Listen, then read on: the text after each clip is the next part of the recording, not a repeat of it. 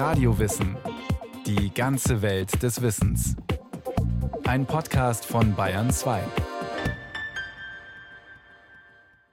Eine neue Folge Radio Wissen. Fast alle haben es schon mal gemacht, aber niemand redet gern drüber. Selbstbefriedigung. Kein Wunder, es hieß ja viele Jahrhunderte, Masturbieren mache krank und sei gegen den Willen Gottes. Dabei gibt es einige gute Gründe, sich selbst zu befriedigen. Man lernt zum Beispiel den eigenen Körper besser kennen.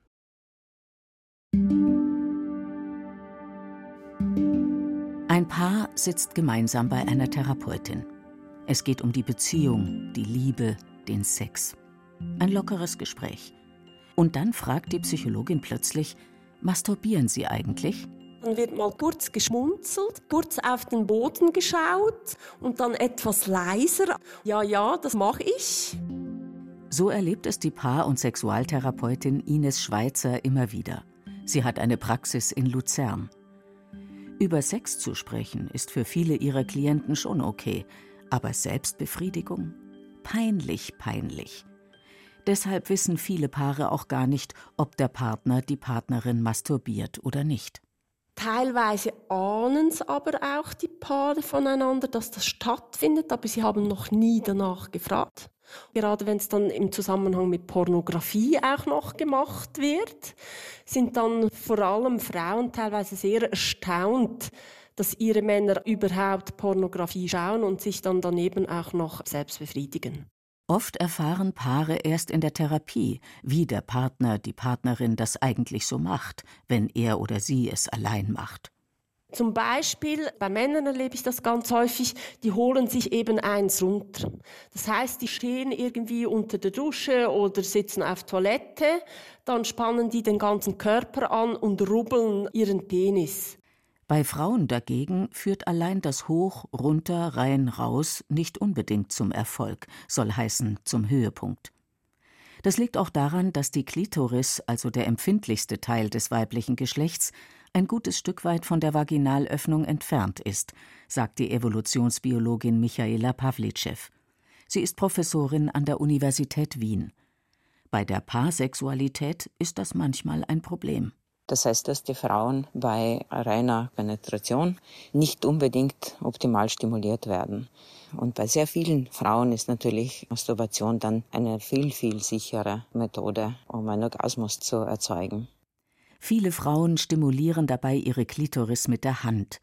Neben diesen gängigen Methoden gilt aber für die Selbstbefriedigung, wie generell für Sex, eigentlich gibt es nichts, was es nicht gibt.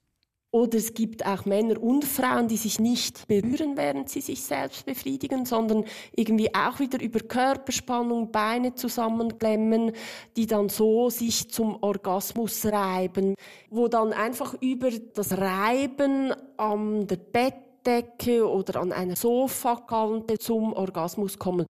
Masturbation ist immer noch ein Tabuthema. Dabei ist Selbstbefriedigung sehr verbreitet. Das ist das Ergebnis der Umfrage GSIT des Universitätsklinikums Hamburg-Eppendorf, kurz UKE. Es ist die erste bundesweite repräsentative Studie zu Gesundheit und Sexualität. Die Befragung zeigt, dass viele Menschen regelmäßig masturbieren. Allerdings gibt es deutliche Unterschiede in Bezug auf Alter und Geschlecht, sagt Arne Decker. Er ist stellvertretender Direktor des Instituts für Sexualforschung am UKE. Wenn man zunächst mal fragt, ob Menschen überhaupt in den letzten vier Wochen masturbiert haben, also mindestens einmal, dann sieht man, wenn man zunächst auf die Männer schaut, dass rund 75 Prozent der 18- bis 25-Jährigen sagen, ja, ich habe in den letzten vier Wochen mindestens einmal masturbiert. Und bei den 66 bis 75-Jährigen sind es nur noch 18 Prozent. Je älter Männer werden, desto weniger masturbieren sie also. Dasselbe gilt für Frauen aber auf einem deutlich niedrigeren Niveau. Also die 18- bis 25-jährigen Frauen haben zu 48 Prozent in den letzten vier Wochen masturbiert und die 66- bis 75-jährigen nur 11,9 Mal. Bei der mittleren Altersgruppe, den 36 bis 45-Jährigen, waren es 34 Prozent, die in den letzten vier Wochen mindestens einmal masturbiert haben. Die Forscher und Forscherinnen haben auch danach gefragt, wie häufig in den vergangenen vier Wochen masturbiert wurde. Und wenn man danach fragt, dann sehen wir einen ganz ähnlichen Effekt. Das heißt einerseits eine kontinuierliche Verringerung mit zunehmendem Alter, dann ein Geschlechterunterschied, das heißt Frauen masturbieren weniger häufig als die Männer. Wobei für Männer und Frauen gilt, diejenigen, die in einer festen Beziehung sind, masturbieren nur geringfügig weniger als Singles. Damit widerlegt die Studie ein gängiges Vorurteil, nämlich dass Masturbation eine Art Ersatzhandlung ist, so nach dem Motto wer keine oder keinen abbekommt, der muss es sich eben selbst machen. Vielmehr ist Selbstbefriedigung eine eigene Form der Sexualität. Also auch in Beziehungen findet Masturbation statt, vielleicht etwas seltener, aber dass sie dort nicht stattfindet, das ist Unsinn. Viele Ergebnisse der Umfrage hatte Arne Decker so erwartet. Aber eines hat den Forscher überrascht, dass es so viele ältere Frauen gibt, die sich in ihrem ganzen Leben noch nie selbst befriedigt haben. Bei den ältesten Probandinnen, den 66 bis 75-jährigen Frauen, ist es knapp ein Drittel. Das sind Frauen, die sind geboren ungefähr zwischen 1944 und 1953. Die sind erwachsen geworden so ungefähr um 1968 herum, also just zu der Zeit, die vielleicht etwas übertrieben die sexuelle Revolution genannt wird. Also ein starker Liberalisierungsschub mit ausgelöst durch die 68er Generation. Und ich würde sagen, diese eine Generation von Befragten, die hat sozusagen eine sexuelle Sozialisation erlebt vor diesem Liberalisierungsschub der damaligen Zeit. Vorher gehörte es einfach nicht zum Selbstbild von Frauen, eine selbstbestimmte, lustvolle Sexualität zu erleben. Und ich glaube, die sind tatsächlich anders aufgewachsen. Also solche großen Unterschiede innerhalb wirklich weniger Jahre sehen wir sonst nicht so häufig. Das zeigt, Erziehung und Sozialisation spielen bei dem Thema eine sehr große Rolle. So erlebt es auch Sexualtherapeutin Ines Schweizer immer wieder. Denn auch wenn Masturbation über alle Generationen ein Tabu ist, stellt sie deutliche Unterschiede zwischen den Altersgruppen fest. Die Jüngeren, sagt sie, seien insgesamt sehr offen beim Thema Sex, auch weil dank des Internets einfach vieles verfügbar ist. Da ich die googeln oder eben schauen dann Pornografie weil das macht man ja. Das gehört zum guten Ton, dass man das mal angeschaut hat. Den Klienten und Klientinnen im mittleren Alter, also so um die 40 oder 50, ist das Thema häufig einfach ein bisschen peinlich. Ines Schweizer gehört selbst auch zu dieser Altersgruppe. Also für mich ist natürlich jetzt auch Pornografie kein Tabuthema mehr, aber eher berufsbedingt, sage ich jetzt mal. Aber natürlich bei uns musste man an den Kiosk gehen, um Pornos zu kaufen in diesen Heftchen und die musste man ja dann auch noch zahlen. Ältere Klientinnen und Klienten haben dagegen oft verinnerlicht, dass Masturbation nicht okay ist. Also ich arbeite in einem sehr katholischen Kanton, Luzern. Da war das natürlich verpönt. Da hat man keine Selbstbefriedigung gemacht. Also ich habe beispielsweise auch ältere Herren, das heißt 70 plus, die sagen, ich brauche einfach jemanden, mit dem ich über Sexualität reden kann. Ich habe kein Problem, aber ich bin jetzt verwitwet oder was auch immer. Und da merke ich häufig, wollen sie eine Absolution haben. Hey, darf ich mich selbst befriedigen? Ich habe jetzt sonst niemanden. Darf ich das? Ist das erlaubt? Ist Masturbation erlaubt?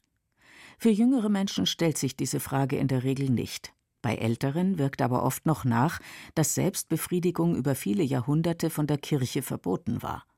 Vor allem die Masturbation von Männern wurde verteufelt. In der christlichen Theologie hat die männliche Masturbation eine sehr viel größere Rolle gespielt als die weibliche. Das hängt letztlich damit zusammen, dass eines der theologischen Motive das Verbot der Verschwendung des Samens war sagt der Historiker Klaus van Eickels.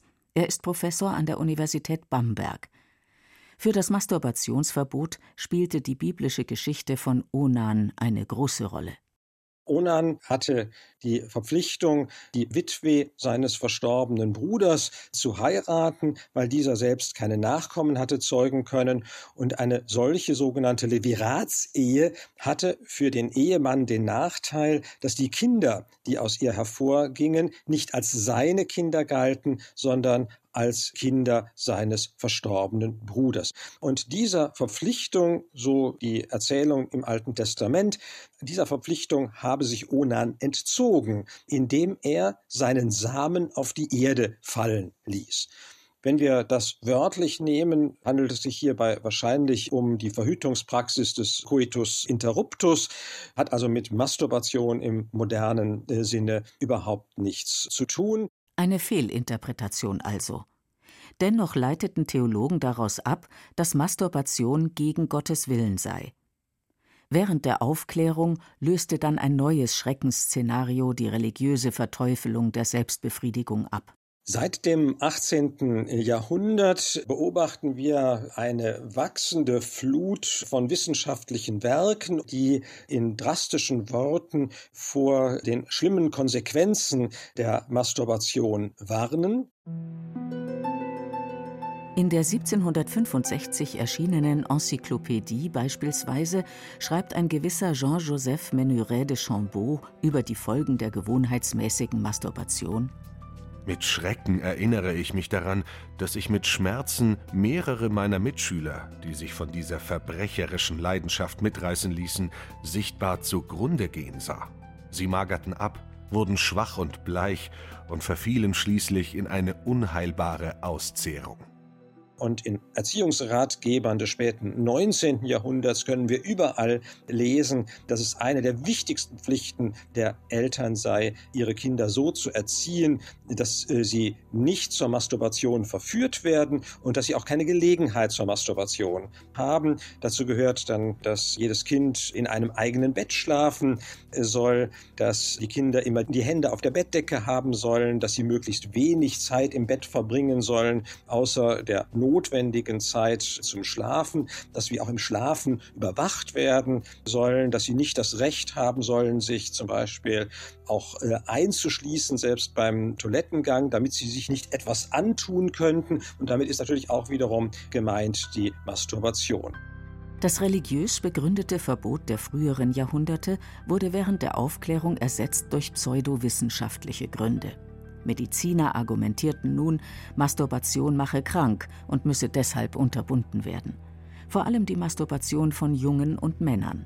Man hat die Vorstellung, dass der Samen gewissermaßen ein Destillat, ein Konzentrat aus dem Blut sei oder häufiger noch die Vorstellung, dass der Samen direkt aus Hirnsubstanz gewonnen werde und dann äh, durch das Rückenmark über die Nervenbahnen, die man ja auch anatomisch nachweisen kann, in die Hoden geleitet werde und dass die Hoden gewissermaßen nur eine Speicherfunktion für den Samen hätten.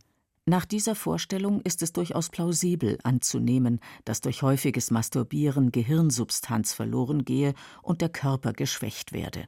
Und somit werden dann alle möglichen Zustände seelischer Zerrüttung, Nervosität, äh, aber auch Schwächung des menschlichen Körpers, Auszehrung, das ist der frühneuzeitliche Begriff für die Tuberkulose, all diese Krankheiten werden letztlich auf die exzessive Masturbation zurückgeführt. Seinen traurigen Höhepunkt erreichte das Masturbationsverbot im späten 19. und frühen 20. Jahrhundert, als man auch vor Verstümmelung nicht zurückschreckte, um die vermeintlich schädliche Selbstbefriedigung zu verhindern. Und das konnte eben bei Jungen äh, darin bestehen, dass man zur Bestrafung empfahl, sie bei vollem Bewusstsein und ohne Betäubung zu beschneiden. Wir haben bei Mädchen noch weitaus schlimmere Eingriffe, eben bis hin zur Klitorisentfernung. Das äh, sind Ärzte, vor allen Dingen in England im späteren 19. Jahrhundert, die solche Eingriffe befürworten. Aber es gibt auch in Deutschland aus den 1920er Jahren eine Dissertation einer jungen Ärztin an der Universität Bonn, die eben promoviert wurde mit vier Fallberichten von jungen Frauen, denen die Klitoris unter ihrer Aufsicht entfernt wurde und wo sie eben letztlich das als ein wirksames Mittel und eine wirksame Methode der Masturbationsbekämpfung positiv hervorhob. Erst in den 1940er, 50er Jahren änderte sich der Blick auf die Masturbation. Das lag insbesondere an den Studien des amerikanischen Sexualforschers Alfred Kinsey. Kinsey war der Erste, der sich überhaupt auf empirischer Grundlage mit dem tatsächlichen sexuellen Verhalten von Männern und Frauen beschäftigte. Und er nahm gerne gerade die Masturbation als Beispiel dafür, wie falsch und abwegig die Haltungen und Vorurteile vieler Menschen in Fragen der Sexualität sind. Er kam in seinen Vorlesungssaal und stellte die Frage, Wer von Ihnen hat schon einmal masturbiert? Die Reaktion war natürlich, dass alle Studierenden schamhaft schwiegen, bis auf einige Scherzbolde, die das Ganze zum Anlass nahmen, durch übertriebene Antworten auf sich aufmerksam zu machen. Aber wirklich ernst genommen hat niemand die Frage, sodass er dann selber als Dozent die Antwort geben äh, musste und sagte, 95 Prozent von Ihnen haben schon einmal masturbiert und die restlichen 5 Prozent lügen. Er wollte also damit darauf hinaus zu sagen, Masturbation ist eigentlich trotz des Tabus, das damit verbunden ist, eine sehr natürliche Tätigkeit. Es gehört zum normalen Lebensvollzug dazu. Aber Kinsey ist natürlich damals auch noch sehr stark angefeindet worden.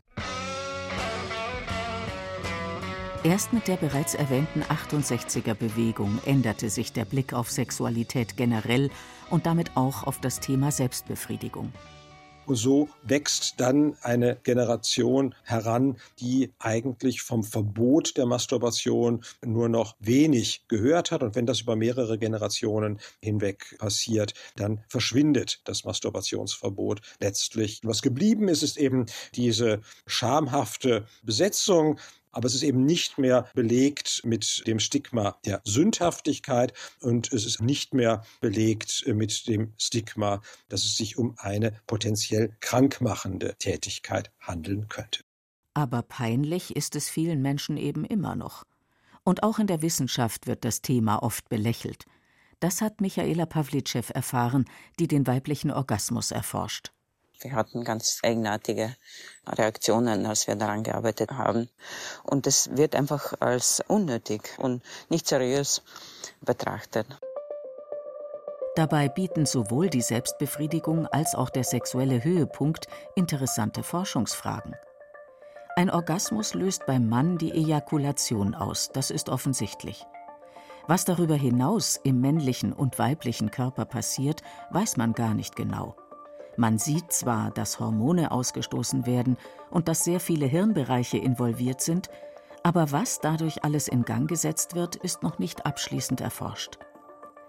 Pawlitschew geht davon aus, dass es noch einige aufschlussreiche Ergebnisse geben wird. Auch weil sie während ihrer Arbeit so viele interessante Nachrichten von Frauen bekommen hat, die ihr berichtet haben, auf welche Art und Weise sie Masturbation und Orgasmen für sich nutzen. Zwei Geschichten sind ihr in Erinnerung geblieben.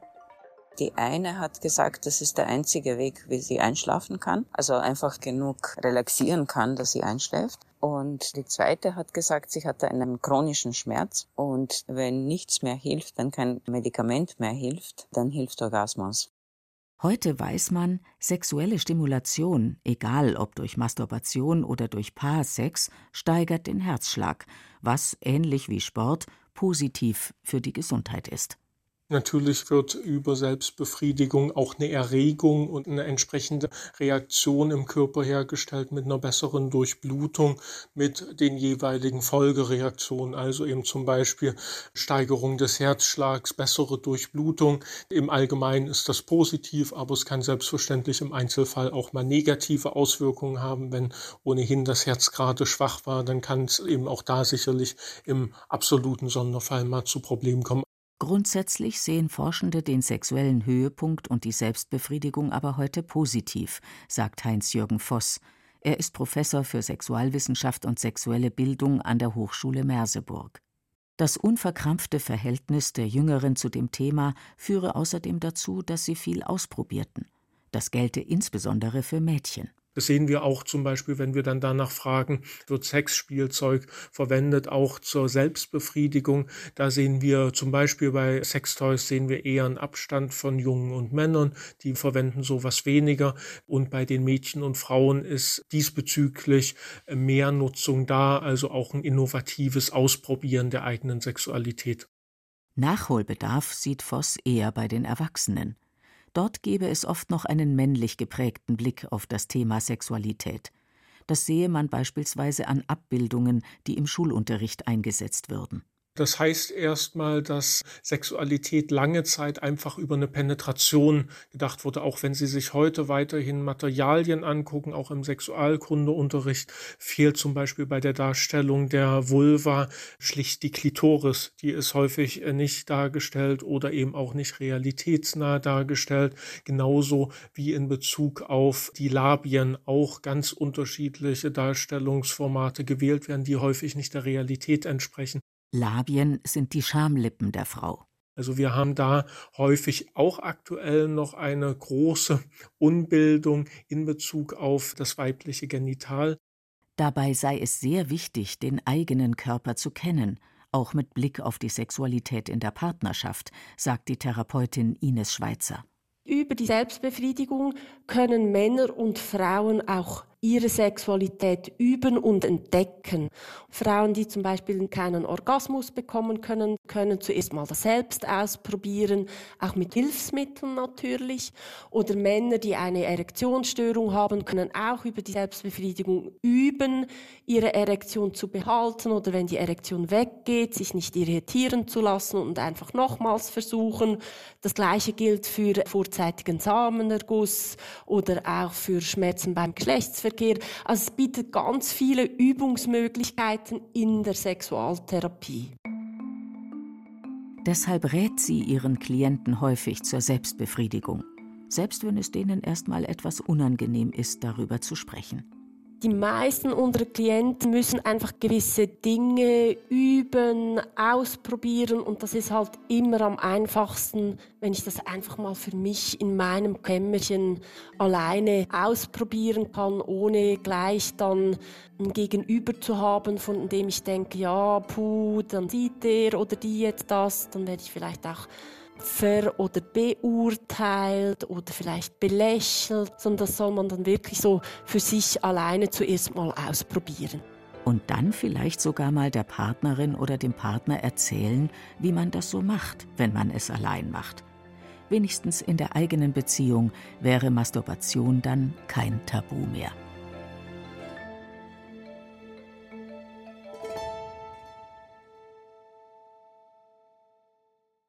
Das war Radio Wissen, ein Podcast von Bayern 2.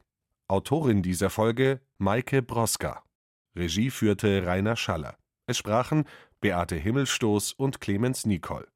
Technik Wolfgang Lösch. Redaktion Anne Kleinknecht und Matthias Eggert. Wenn Sie keine Folge mehr verpassen wollen, abonnieren Sie Radio Wissen unter bayern2.de slash podcast und überall, wo es Podcasts gibt.